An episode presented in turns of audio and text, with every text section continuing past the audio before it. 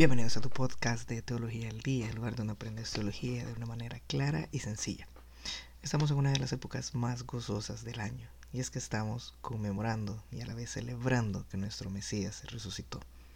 Cada vez que pienses eso, quiero que recuerdes que eres alguien muy afortunado.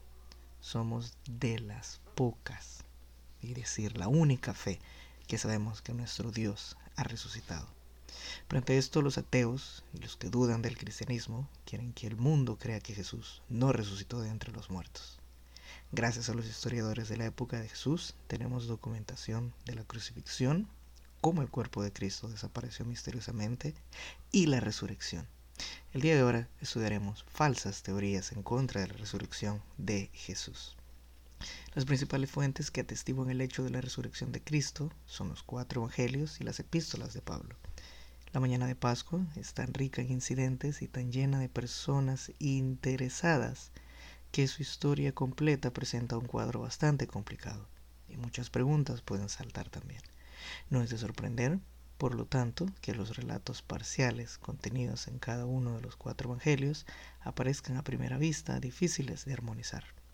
Pero cualquiera que sea la visión exegética que defendamos, sea la visita al sepulcro de las santas mujeres o la aparición de los ángeles, lo que es indudable es la coincidencia de los evangelistas sobre el hecho de que el Cristo resucitado se apareció a una o a más personas. Veamos algunos ejemplos que las escrituras nos brindan. Según Mateo, él se apareció a las mujeres y luego nuevamente lo hizo en una montaña en Galilea. Según Marcos, fue visto por María Magdalena, por los dos discípulos de Emaús y los once antes de su ascensión a los cielos. Según Lucas, caminó con los discípulos hacia Emaús, se apareció a Pedro y a sus apóstoles reunidos en Jerusalén. Según Juan, Jesús se apareció a María Magdalena, a los diez apóstoles el día de Pascua, a los once una semana más tarde y a los siete discípulos en el mar de Tiberíades. Pablo en 1 Corintios 15 al 3 a 8 enumera otra serie de apariciones de Jesús luego de su resurrección. Fue visto con Cefas, con los once, con los más de 500 hermanos, muchos de los cuales aún estaban vivos en la época en que el apóstol escribía la carta con Santiago, con todos los apóstoles y finalmente con el propio Pablo. Pero aún, a pesar de todas estas pruebas que las escrituras nos brindan, algunas teorías han tratado de desvanecer el hecho que Jesús resucitó de entre los muertos, lo cual nos hace extremadamente gozosos que Él haya resucitado de entre los muertos. Como repito, existen muchas teorías que tratan de desmentir el hecho que él haya resucitado. Pero el día de hoy analizaremos tres, demostrando por qué están incorrectas. La primera teoría se le conoce como la teoría de la tumba incorrecta. Esta falsa teoría quiere hacer creer que todos simplemente fueron al lugar equivocado, uno vacío, y asumieron que Cristo había resucitado. El médico, un médico de Indiana llamado Joseph Bergeron estudió la crucifixión de Cristo y sus secuelas durante 10 años, escribiendo sobre ello en La crucifixión de Jesús. Un médico examina la muerte y la resurrección de Cristo.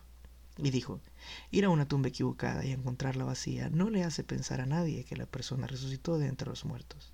Nadie piensa que una tumba vacía significa que alguien ha resucitado de entre los muertos. Esa es una noción sin sentido.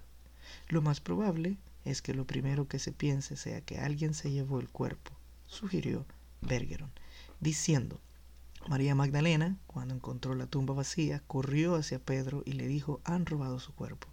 No sé dónde se lo han llevado. Alex McFarland, otro destacado defensor de la fe cristiana en eventos bíblicos y conferencias de apologética, señaló otro hecho bien conocido y que destroza por completo esta falacia. Y es que indica Pilato había enviado un grupo de soldados romanos para proteger la tumba, afirmando claramente sabían qué tumba era. Todo el mundo sabía dónde estaba la tumba. Esa era una tumba que pertenecía a José de Arimatea, un hombre que efectivamente existió, un hombre que era rico y una tumba que era nueva. Explica Bergeron refiriéndose a las autoridades y a la tumba. Después de todo, colocaron soldados allí para asegurarse de que nadie tomara el cuerpo. Así que todo el mundo sabía dónde estaba la tumba. Como dijo McFarland, de repente comienza a predicar que Cristo está vivo y están dispuestos a morir por su fe, simplemente no cuadra que hayan ido por error a la tumba equivocada. Como un resumen de la falsa teoría de la tumba incorrecta, plantea que todos simplemente fueron al lugar incorrecto, uno vacío, y asumieron que Cristo había resucitado. Segunda teoría, la teoría del desmayo. Este engaño sugiere que Jesús, en lugar de morir en la cruz, se desmayó, se despertó en la tumba un par de días después, quitó la enorme piedra y escapó. Muchos teólogos, por simple sentido común, consideramos que esta idea es imposible y es algo ilógico. Basándose en lo compartido por el historiador Flavio Josefo, uno de los grandes historiadores judíos de la antigüedad, que vivió justo después del tiempo de Cristo en la tierra, dijo, Josefo documenta que no hubo sobrevivientes de la crucifixión romana. En todas las décadas de la crucifixión romana hubo una persona que bajó de la cruz con vida, nos indica Josefo, y esta persona murió en 24 horas, y obviamente no fue Cristo. Varias personas, tanto amigos como enemigos de Jesús, lo vieron bajar de la cruz y definitivamente estaban seguros de que no era un hombre inconsciente. Y es que esta falsa teoría no concuerda con los datos ofrecidos en los evangelios. La flagelación y la coronación de espinos, el cargar la cruz y la crucifixión las seis horas aproximadamente en la cruz y la posterior lanzada del centurión no hubieron tenido como consecuencia un simple desvanecimiento. Su verdadera muerte certificada por el centurión y los soldados, por los amigos de Jesús y por sus más amargos enemigos. Su permanencia de casi aproximadamente 60 horas en el sepulcro sellado, en un ambiente envenenado por cientos de libras de especias, hubieran bastado para causarle la muerte. Más aún, si Jesús hubiese simplemente vuelto a la conciencia luego de desvanecerse, los sentimientos aquella mañana hubieran sido de conmiseración antes que de júbilo y triunfo. Como un pequeño resumen, la falsa teoría del desmayo quiere que creas en lugar de morir en la cruz, Jesús solo se desmayó, se despertó en la tumba un par de días después, quitó la enorme piedra él mismo y escapó. Luego de eso la teoría no dice hacia dónde escapó ni qué fue lo que hizo. Tercera teoría, la teoría del cuerpo robado.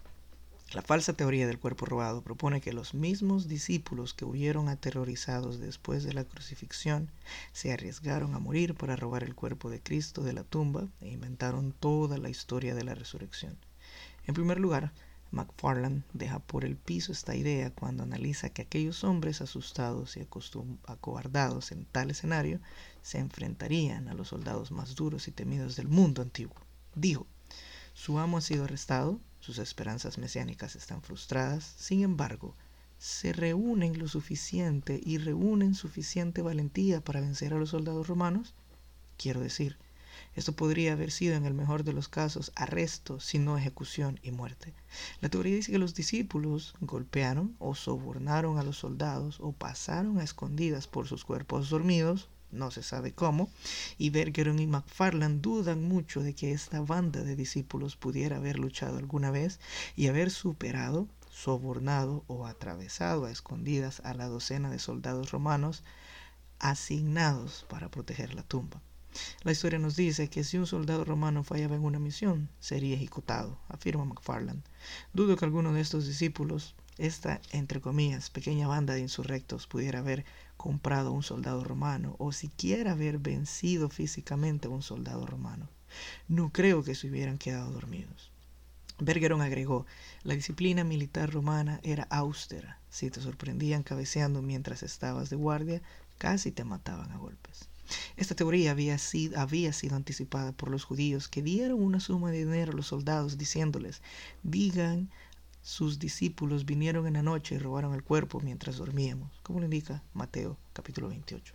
Pero asumir que los apóstoles, con un peso tal sobre sus conciencias, hubieran predicado un reino de verdad y de justicia como el gran esfuerzo y causa de sus vidas, y que por razón de ese reino hayan sufrido hasta la muerte, sería asumir una de esas imposibilidades morales que pueden suceder en un arranque de exaltación propia de la emoción del momento pero que hubiera sido dejado de lado a la hora de entrar nuevamente en razón.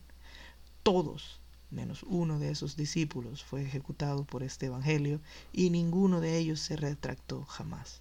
Bergeron declaró, la gente a veces muere por alguna creencia equivocada que tiene, nadie muere por engaño. Es decir, ellos no hubieran muerto por un simple engaño, ni hubieran llevado la misión de sus vidas, que era predicar el Evangelio, por una simple mentira como habría sido robar el cuerpo. Ambos historiadores lo dudan, pues aquella, entre comillas, banda de discípulos tendría que haberse enfrentado los soldados más fuertes asignados para resguardar la tumba y, muy probablemente, ellos, es decir, los discípulos, hubieran perdido. Como conclusión sobre esta teoría, y es que esta falsa teoría propone que los mismos discípulos, aterrorizados después de la crucifixión, se arriesgaron a morir para robar el cuerpo de Jesús y terminaron inventando toda la historia de la resurrección. El hacer una apología correcta sobre la veracidad de la resurrección de Jesús es de suma importancia, porque es el argumento fundamental de nuestra fe cristiana, donde se centra toda nuestra fe cristiana, la máxima obra de Dios la resurrección de su Hijo no tuvo testigos. Sin embargo, sí se puede comprobar. Hay evidencias. El sepulcro vacío que los cuatro evangelistas mencionan lo reconocen incluso los soldados, los sacerdotes y las autoridades romanas. Desde hace dos mil años, hombres y mujeres han dado testimonio de la fe en la resurrección y así seguirá ocurriendo hasta el fin de los tiempos. La resurrección de Jesús es un hecho real e histórico. Es en la cruz, en su muerte, que el amor de Jesús quedó sellado para siempre en el corazón y en la memoria de los discípulos que estaban presentes y en los que habrían de venir después, dijo alguna vez Albert Camus cuando se refirió y escribió sobre la resurrección y muerte de Cristo. Como conclusión, estas solo son algunas de las teorías que hay. ¿Tú qué piensas? ¿A ti te gustaría conocer más sobre esas teorías?